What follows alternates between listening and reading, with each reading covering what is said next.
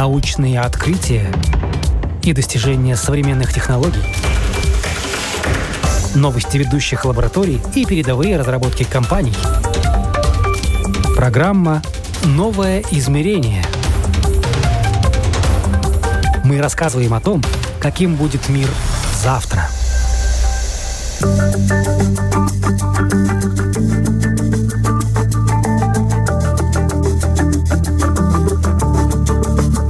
Электронные письма – неотъемлемая часть нашей жизни. Мы получаем и отсылаем мейлы по работе, на электронную почту приходит реклама и уведомления о покупках и услугах. С развитием мессенджеров одни прочат почтовым сервисам скорое забвение, другие же уверяют, электронная почта идет в ногу со временем и все больше оттягивает на себя дополнительные услуги. Латвии повезло. У нас есть свой крупный почтовый сервис. Вот у него и спросим, каково же будущее электронной почты. Вы слушаете программу «Новое измерение». У микрофона я, Яна Ермакова. Ну а мой гость сегодня – член правления компании «Inbox» Евгений Кузнецов. Сфере IT Евгений Кузнецов без преувеличения всю жизнь увлекся еще в школьные годы программированием. Тогда толком и понятия не существовало, что такое интернет и как он будет развиваться. А в школах стояли большие громоздкие ящики с маленькими черными экранами и самой базовой начинкой. И потихонечку группа не знаю, людей в Латвии, их буквально человек шесть было изначально, которые что-то начали смотреть на, в сторону глобального интернета. И потом в Латвийском университете появился первый настоящий интернет, как интернет. До этого было там дозвон и так далее, до этого были совсем другие вещи. В Латвийском университете появился интернет, куда можно было дозвониться и уже, ну, хоть как-то смотреть там что-то. Было все это, конечно, ужасно медленно. Ну, например, там, не знаю, посмотреть, что, что, что дети смотрели, картинки. Посмотреть одну картинку занимало полтора часа. Полтора часа – это как? Верните нас немножко в то время, когда все работало не так, как мы привыкли к этому сейчас. Это значит, вы выбираете картинку, ну, по названию картинки, что в теории хотите посмотреть. И вы нажимаете на «скачать» данную картинку. И уходите пить чай, кофе, неважно что пьете, на полтора часа. Через полтора часа вот эта одна картинка у вас скачается, вы ее можете посмотреть. То есть скорость графического интернета, как сегодня без графика вообще ничего, он был ничтожно медленный. И единственное, что на самом деле можно было делать, это мы качали э, английские песни, текст так к, к песням тех же там Pink Floyd и так далее, и учили английский язык, условно, на песнях, на текстах песен. Потом, когда уже появились какие-то компьютеры у кого-то по домам, то развлекались по выходным тем, что свозили четыре компьютера вместе, у кого было к одному знакомому, и играли в ту игрушку изначально, там Doom был самый популярный в те времена. И вот там, как в пятницу вечером сели, так там в воскресенье вечером закончили, с утра все в школу и, и так далее. Ну, родители же, наверное, в то время вас считали таким заядлым геймером, считали, что это плохо. Конечно. Наверное, сейчас все они вообще самое, иначе все считают. Самое, как сейчас. Ничем. Ничего, ничего не поменялось. Ничего не поменялось. За исключением, что тогда родители проконтролировать детей не могли. То есть, там, не знаю, отобрали у меня провод от питания, чтобы я ночью не игрался. Ну, купил провод. И все, тихо завесил, чтобы они не видели, что ты делаешь, и тихо ночью играешься. Сейчас можно там посмотреть потребление электричества, поставить программы на компьютер, то есть возможности контролировать детей стали ну, намного более широкие. В наше время было намного проще это делать так, чтобы родители не замечали, ну или там, не знаю, думали, что вы учитесь или еще что-то в этом роде. То есть, конечно, все начинали с игрушек, а потом, когда игрушки уже надоели, ну просто надоели, ну тогда пошло уже хоть какое-то изучение в реальную сторону необходимости интернета. После школы Евгений поступил в Латвийский университет на физмат. Три года честно изучал компьютерные науки, а потом бросил, потому что преподавательский состав не оценил его прогрессивные идеи. Бросил по простой причине, я уже работал и писал курсовую работу по вирусам и антивирусам.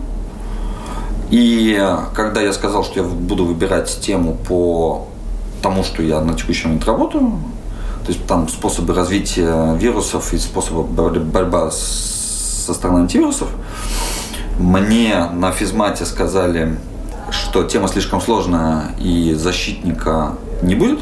И я сказал, что мне все равно, я буду писать один без э, курса с воды. Да. Вот. Когда я сдавал, мне поставили 7 баллов с фразой, что они ничего не поняли, поэтому 7. Это же было как обидно, да, для тех времен. Да, Наверное, это было что-то прогрессивное. 7, конечно. Я сказал, что 7 мне не надо ставить и бросил университет. Это был латвийский университет по тем временам. То есть ничего лучше в те времена не было. Ну и, грубо говоря, продолжил работать уже, уже дальше. И, в принципе, все время было вокруг IT, за исключением, когда там я на недолго уезжал в Америку, посмотрел, как живется в Америке, решил, что не в Америке жить не хочу. Приехал Жить, а работать? Все-таки перспектив-то больше? Да, больше. Но чтобы добиться того, чего можно добиться в Латвии, в первом поколении этого добиться почти невозможно. То есть ты достигаешь какого-то предела, который для Латвии кажется предел более-менее высоким, но ты достигаешь этого предела, и дальше тебя ну, почти не пускают. То есть жить так же хорошо, не знаю, вот как мы привыкли жить в маленьком городе, ну, Рига маленький город, тихо, спокойно, в тихих районах, не сильно переживая про баскетбольное кольцо на каждом углу и шум постоянной музыки. Я даже не представляю, сколько это сейчас стоит. Сейчас стало еще все сильно дороже. То есть это стало стоить таких денег, что, в принципе, я не... Ну, на тот момент я не верил, что вообще в первом поколении, то есть я лично для себя могу что-то сделать. Обучение там очень дорогое, э, родители такое оплатить, понятное дело, из Латвии ну, ну, невозможно. Соответственно, это ты подписываешь кредит там на 100 лет и там, учишься, потом отдаешь. Ничего страшного по текущим меркам, но кредиты за учебу, тот университет, в который я поступил, было 100 тысяч в год, а, потом кредиты на дома и так далее, и так далее. И жить одновременно так, как живем мы тут, это ну, почти невозможно. Вот. Плюс, хоть я там все время бегал, все время занимался спортом, все время пытался правильно, правильно питаться, э, я все равно набрал плюс, 15 килограмм и так далее и параллельно, ну, я даже марафоны там бегал, и все равно не помогает. То есть их стиль жизни мне вообще не подошел. Смотреть телек, лежать на диване, ну, не, ну, не мой вариант. Тут надо пахать, и если пашешь, ну, ты намного больше можешь добиться, чем там. Так, для Евгения наступило время больших перемен. Он работал в компьютерной фирме, занимался антивирусами, и в какой-то момент судьба свела его с Андресом Гритисом. Молодые люди очень быстро поняли, что смотрят в одном направлении – в сторону глобального интернета. Учитывая, что мы интернет глобальный все время, там, с детства, а, смотрели, где что развивается и как развивается в мире. По тем временам в email, как email сервисер был самый большой Yahoo, и мы как бы банально, ну, на самом деле Андрес изначально, посмотрел, сколько зарабатывает капитализацию Яху, посмотрели, что в Латвии ничего такого нет, ну вообще даже близко. И начали искать, что можно в Латвии сделать. В Латвии на тот момент было два email сервиса. Это Mail.lv и Inbox.lv. Mail.lv был в раза четыре больше, чем Inbox.lv. Но продаться Mail.lv отказался, а в LV владел такой э, очень прогрессивный парень, и войти он до сих пор, Никустинов. И он понимал, что он уже один с этим проектом справиться не может, и согласился нам продать. То есть так мы купили изначально второй по размеру в Латвии mail сервис. Насколько я помню, на тот момент было 60 тысяч пользователей всего. То есть это не активных, это было всего количество имейлов, открытых на, на Inbox LV. А в Mail.lv на, том, на тот момент было 100 с чем-то тысяч. Вот, и потихонечку мы начали э, сервис развивать. Если эстонские программисты гордятся тем, что приложили руку к Skype, а финны до сих пор нежатся в лучах славы знаменитой Nokia, то у Латвии своя история успеха, и имя ей Inbox. Из почтового сервиса за 20 с лишним лет компания выросла в мультифункциональный портал. Помимо почты для частных лиц и корпоративного сектора, сегодня это также новостной ресурс, портал знакомств, сервис сокращения ссылок, платежная система, игровой портал, хостинг для фотографий, файлообменник, сервис синхронизации контактов, маркетплейс и так далее. Уже который год Inbox стабильно держится в любимчиках среди латвийских пользователей интернета.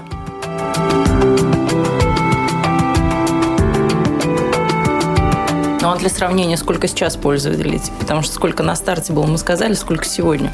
Сейчас латвийских порядка миллиона и еще где-то 1600 э, international. Это то, что Inbox LV касается. Но параллельно развиваясь, мы еще открыли с нуля Inbox LT, в Литве мы есть.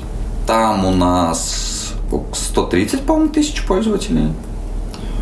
А, дальше мы купили у Теле2 Mail.ee в Эстонии. Там порядка 250 тысяч пользователей. Плюс мы потихонечку смотрели, что куда мы еще можем развиваться с нашей сильной email-платформой. Потому что Латвия, ну, одно, Балтия тоже одно, ну, надо куда-то пытаться идти дальше. Понятное дело, что идти там в Америку бесполезно, идти в Россию бесполезно. А, и потихонечку, ну, вот по Европе пытались, пытаемся а, развивать сервис. В том числе мы уже там лет 10 назад открыли Inbox U. Это домен для корпоративной почты. То есть у вас есть свой там какой-то домен, и вы хотите где-то использовать email. Есть много конкурентов платных, бесплатных и так далее. Но наша сила в том, что э, у нас есть опыт, во-первых, э, обеспечивания стабильности работы такого вида сервиса. Он на самом деле очень дорогой, из-за того, что хранение данных дорогое, и больше всего места занимает. А email никто не удаляет. Ну, понятно, что со временем все это накапливается, накапливается, все это растет, растет, и за все это мы это мы платим. Вот, и потихонечку вот... А сколько, кстати, почта, платим? А, в доменной почте на текущий момент, по-моему, 3 доллара в год за один ящик, 3 евро в год за один ящик. Сейчас мы пересматриваем цены, потому что цены очень сильно изменились, и ну, весь мир изменился. Но это платит кто? Потому что мы, как пользователи, мы зашли, отправили, все там сделали, и все. Мы ничего ни за что не платим фактически. Да, это если вы Inbox LV пользователь, ну и вам, и вы можете купить, вы можете купить Mail Plus, чтобы избавиться от рекламы, например, и увеличить там какие-то конкретные вещи, там количество посылок в день, имейлов. Если вы очень много, например, рассылаете в день, то в конце концов вам наша система антиспама не даст больше рассылать. Для того, чтобы рассылать больше, вы покупаете платную подписку. Платная подписка стоит там 10 евро в год. И тогда вы увеличиваете себе. Но в принципе бесплатно, да, то есть вы полностью можете пользоваться бесплатно когда у вас свой домен, Рикс дома, ну, предположим, то для таких сервис изначально платный.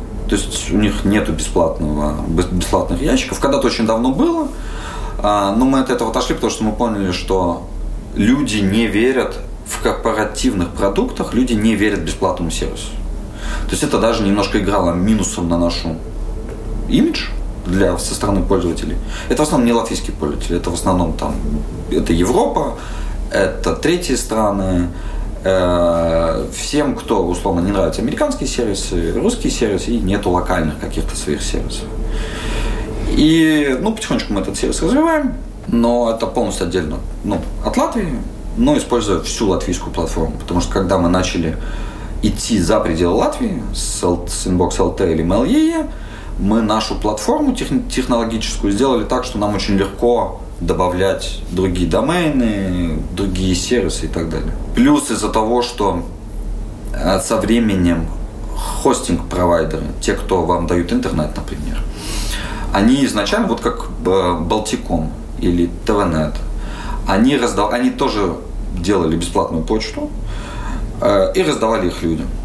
Но со временем они поняли, что на том количестве пользователей, которые у них есть, они не могут ничего заработать, это только несет им минусы. И на текущий момент, ну, например, мы полностью обслуживаем весь Балтикомский email, мы полностью обслуживаем весь ТВНет email, полностью обслуживаем весь интернет ЛВ, э, не, не помню, и нет ЛВ. То есть мы обслуживаем тех, для кого это не считают, ну, они поняли, что это не, не бизнес, они должны концентрироваться на том, что у них есть, и вот третьи сторонние сервисы передают другим. И мы потихонечку так по Балтии, по Латвии, Латвия больше потому, что нам проще тут, мы под себя забираем ML-сервис, то есть обслуживаем их дальше. Но Латвия в каком-то очень таком а, хитром топе находится, в десятке, по-моему, стран, которые имеют свою электронную почту, да? да. Поправьте меня. Вот расскажите, что там с этим, с этим списком. Исторически, исторически получилось так, что есть ну, международные, грубо говоря, исследования, у кого остались свои социальные сети, свои локальные социальные сети, свои имейлы, то есть, ну, такие основные продукты, которые более-менее глобальные. Мы не говорим там про какие-то нишевые продукты, говорим про глобальные продукты. И было как раз написано там про социальные сети и про email сервисы как таковые. И э, Латвия была, по-моему, в десятке своего имейла. Латвия в десятке своих, своей социальной сети с Драуги, как бы ни говорили, что, он, что Драуги умерли, они далеко не умерли. Как, как бы кто-то говорил, что Inbox умер, Inbox далеко не умер. И а, чем дальше, тем вот способность отдельных стран развивать вот этот локальный сервис, он этим локальным игрокам помогает его на самом деле содержать в том удобном для конкретного региона пользователей, что этим пользователям они понимают, почему этот сервис использовать. То есть, когда очень, не знаю, там, когда Gmail, например, когда открылся, Yahoo там было исторически, э, или там America Online, из того, что латвийские пользователи, ну, пользовались Yahoo, America Online, Inbox, Mail.ru и так далее. Вот. А когда Gmail открылся, пошел хайп так называемый на Gmail, и как ну, в тот момент началось очень сильное перетекание людей на Gmail. Но он еще и завязан сейчас, мы видим, на очень многих сервисах. Конечно, конечно, конечно. То есть глобализация побочных. никуда не убегает, каждый под себя пытается подгрести пользователей, правдами, неправдами, не знаю, хорошими вещами, плохими вещами, неважно. Вот. Но они пытаются себе этих пользователей как можно сильно, сильнее привязать. И пока Европа с этим никак не боролась, то американцам, конечно, было намного проще. Они, не знаю, делали все сервисы бесплатными, давали намного больше фишек, и понятно, что при их количестве денег конкурировать с ними в бесплатном, условно, секторе, ну, почти нереально, потому что они деньги печатают, мы деньги тратим реальные. То есть это, ну, совершенно не конкурентно. Вот. Но когда Европа начала бороться против глобализации как таковой и э, стараться сделать так, чтобы глобальные игроки не могли под себя забрать все рынки, те началось с Microsoft, когда заставили Microsoft там, отделить Internet Explorer и сделать его отдельным. После этого вырос Chrome, например, гугловый. Сейчас а, пытаются придумать, как Chrome остановить и так далее. То есть Европа стала пытаться защищать свои местные рынки, чтобы вот этим глобальным игрокам было немножко сложнее э, привязать. То есть, если раньше Android вы брали телефон, например, вы не могли его зарегистрировать, не используя гугловый аккаунт. Сейчас это можно. И так далее. То есть, с одной стороны, да, с другой стороны, мы видим, что вот за этих там 10-15 лет оттока населения в третьи сервисы точно закончился. Это более-менее сформировавшаяся аудитория как на одной стороне, так и на другой стороне. Происходит минимальная ротация между одними и другими в силу каких-то качеств, но Латвии как таковой и локальным сервисом как, как таковым играет на руку то, что у нас есть локальный суппорт. То есть если у вас что-то случилось, вы ничего не добьетесь ни от Mail.ru, ни от Gmail, ничего. То есть вы потеряли, не знаю, вас поломали, вы потеряли, вы никак не восстановите ни свой пароль, ни вот на голове будете стоять. Евгений Кузнецов знает, о чем говорит, потому что в подобной ситуации оказался и сам Inbox. Чтобы как-то разрешить ситуацию, пришлось применить не только все свои творческие способности, но еще и связи. У Gmail, ну, что-то они неправильно написали в своих спам-фильтрах, и их спам-фильтры начали блокировать хорошие домены.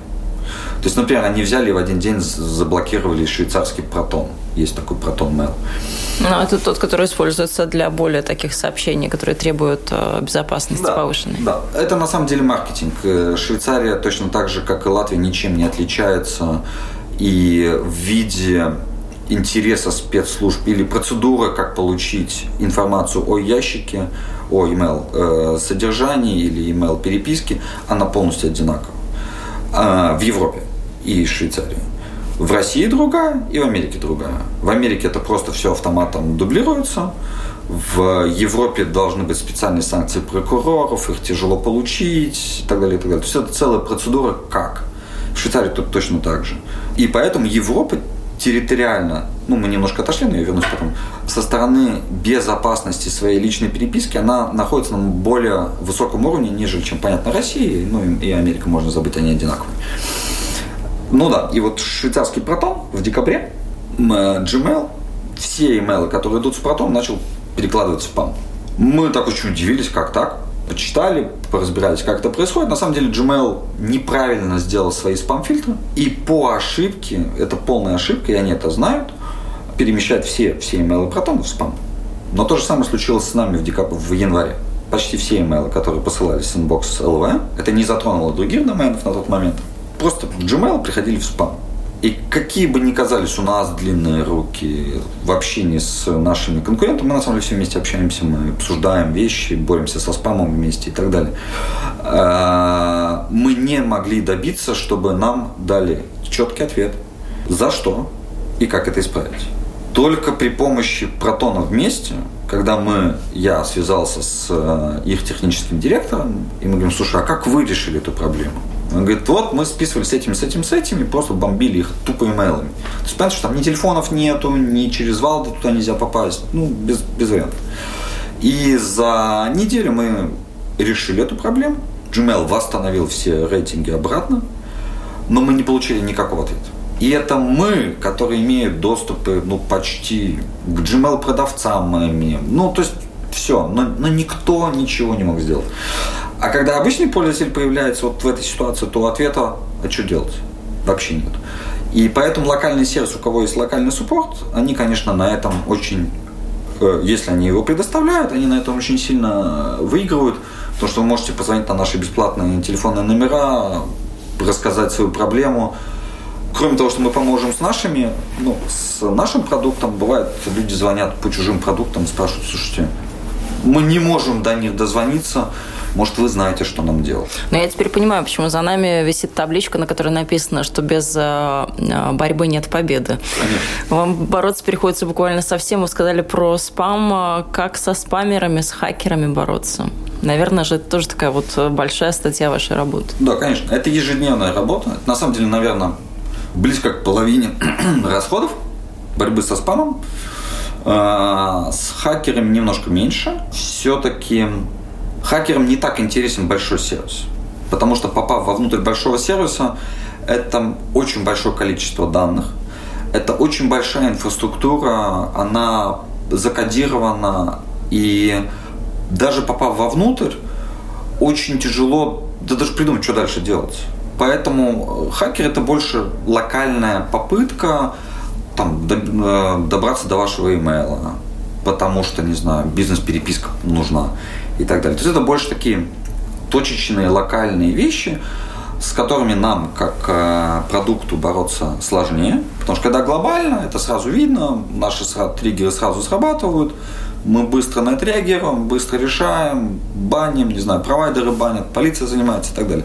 То есть это э, проще. Когда локально, очень точечно, не знаю, ломают один ящик, то это намного более сложно найти, особенно когда люди аккуратно это делают и понимают, как они это делают.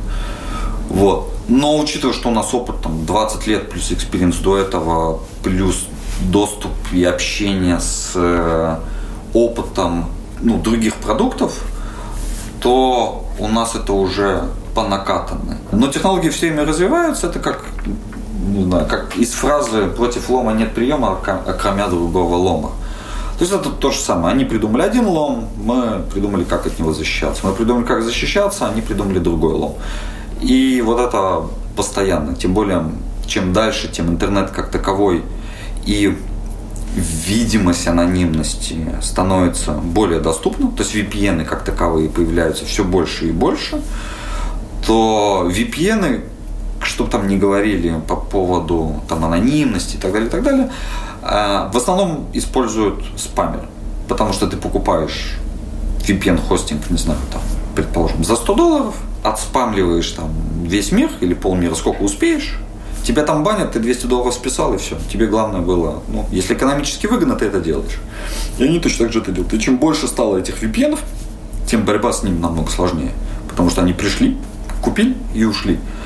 А чем дальше, тем компании, которые хотят предоставлять VPN, становится все больше и больше понятно, что они смотрят на бизнес, как, как любой бизнес, думают, ну мы сейчас откроем свой VPN и будем тоже зарабатывать там.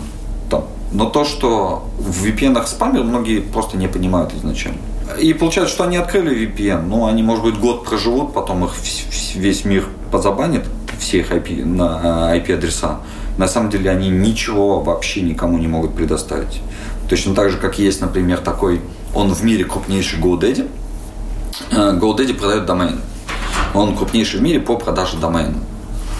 70% рынка, по-моему, ком доменов э, у GoDaddy. У них есть куча всяких разных сервисов, в том числе у них даже email есть.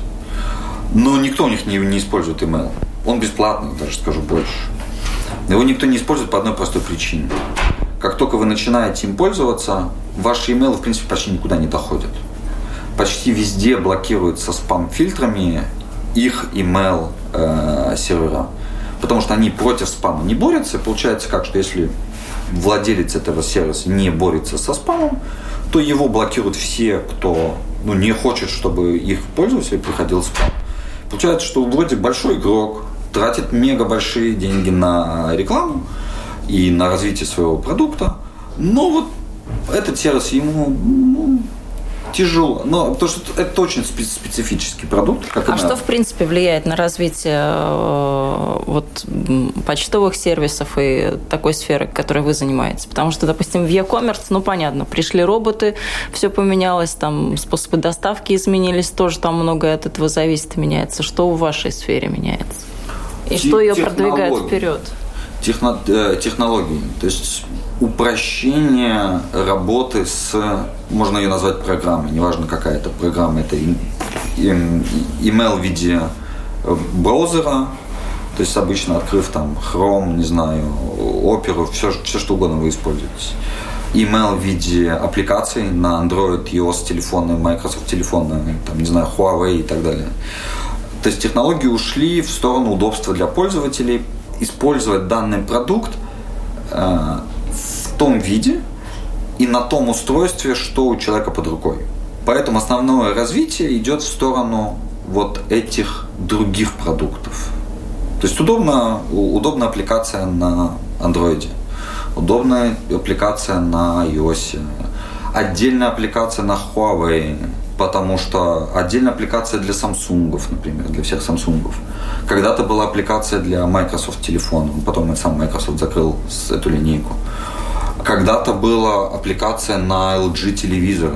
Но мы посмотрели, что email не пользуется на телевизорах и завернули эту программу, мы не делаем. Ну, мы перестали это делать на текущий момент, потому что на телеках неудобно это делать.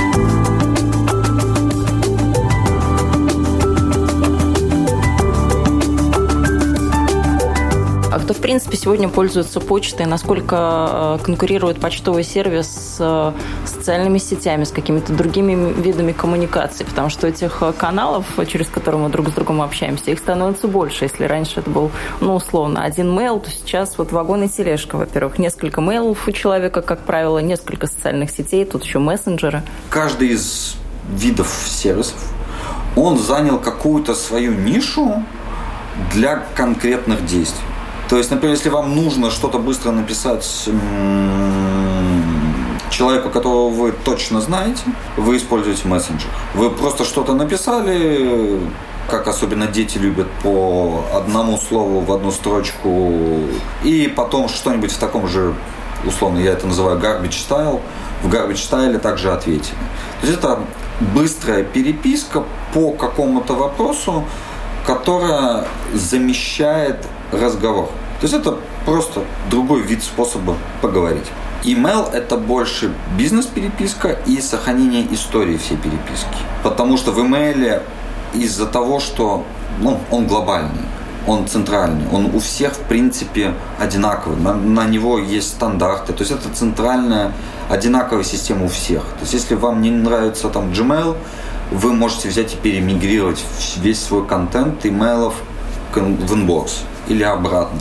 То есть вы ничего не потеряете. В случае, когда у вас WhatsApp, например, э, вы поменяли WhatsApp на с Android на WhatsApp на iOS. Как вы думаете, у вас останется вся переписка? Ну, из моего опыта одна переписка остается в одном телефоне, в новом телефоне что-то уже появляется новое. Да, и как долго вы будете вот ходить с двумя телефонами, тем более WhatsApp на двух телефонах с одной карточкой и одним телефоном нельзя использовать. Как долго вы будете делать это? Есть вы будете регистрировать новый телефон ради того, чтобы использовать WhatsApp на теперь iOS или еще что-то там будет.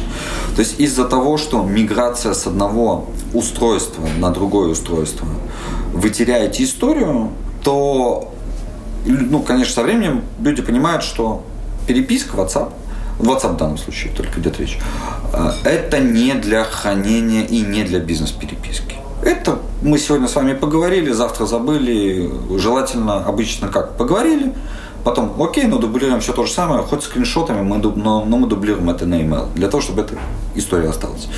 Вот, поэтому, а мессенджеры, они дальше пошли между собой в как это, в конкурентную борьбу, кто больше возьмет на себя пользователей. Там изначально, если был там Skype как таковой, он остался, он никуда не делся. Да, он упал в популярности, но первый из в Латвии таких более-менее популярных, кроме ICQ, но ICQ уже совсем давно было, Skype, и он никуда не пропал. Он есть, он используется тоже для других вещей, то есть он немножко трансформировался с приходом Вайбера и WhatsApp, они просто поделили пользователей. То есть все равно, насколько мы сейчас видим, то люди пользуются, то на самом деле для бизнеса пользуются всем. То есть у тебя приходится использоваться и Skype, и, и WhatsApp, и Telegram в том числе, и так далее.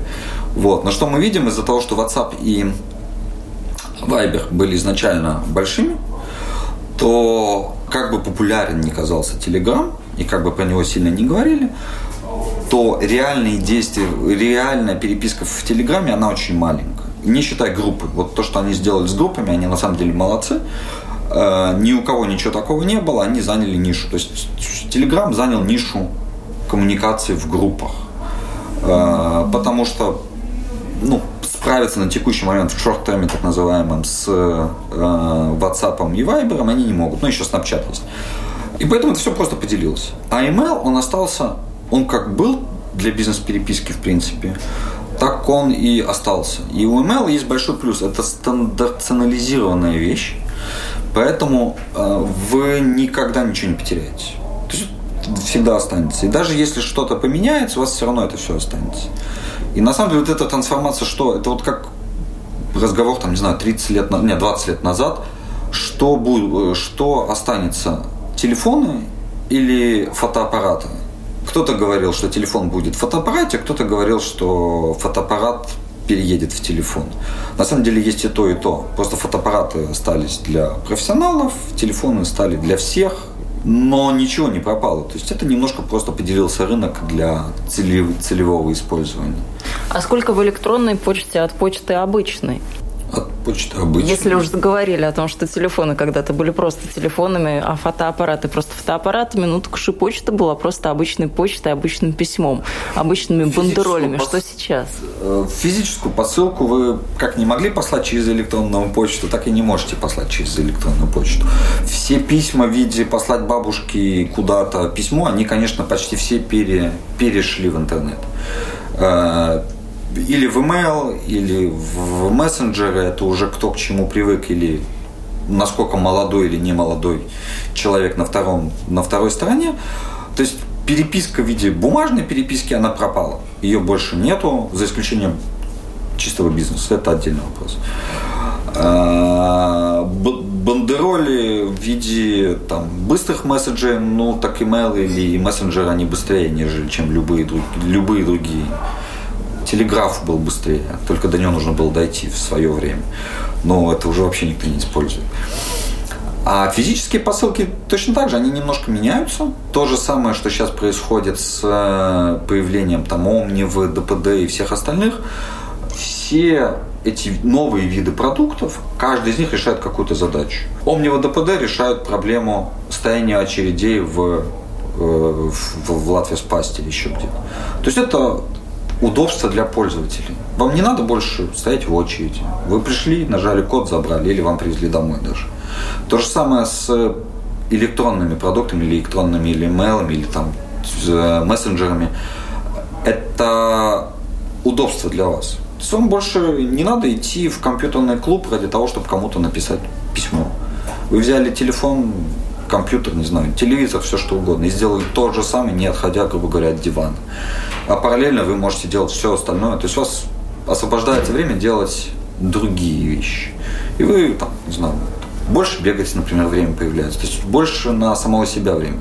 Вы не тратите на, на какие-то вещи, которые стали под рукой. Вы можете параллельно заниматься спортом, отвечать на, на email, бегать в тренажерном зале, не знаю, читать новости. Да, это немножко перебор, но в теории... Ну так живем, ну что да, делать? Да, но это возможно, и каждый из этих продуктов, там, новостей, имейлов, мессенджеров, как раз делает все, чтобы вам это было удобно. В теории, если исходить из того, что на каждого пользователя электронной почты приходится 20 гигабайтов места, а средний размер одного письма 48 килобайтов, то в одном почтовом ящике может поместиться до 500 миллионов мейлов. Это мы так с Евгением прикинули по-быстрому на коленке.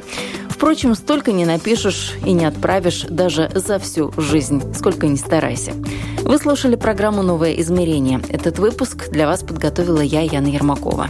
С нашим сегодняшним собеседником Евгением Кузнецовым мы не прощаемся и встретимся в одной из наших следующих программ, чтобы поговорить о том, как еще технологии в мелочах изменили нашу жизнь, чему должна учиться современная молодежь и сколько на самом деле у каждого из нас свободного времени.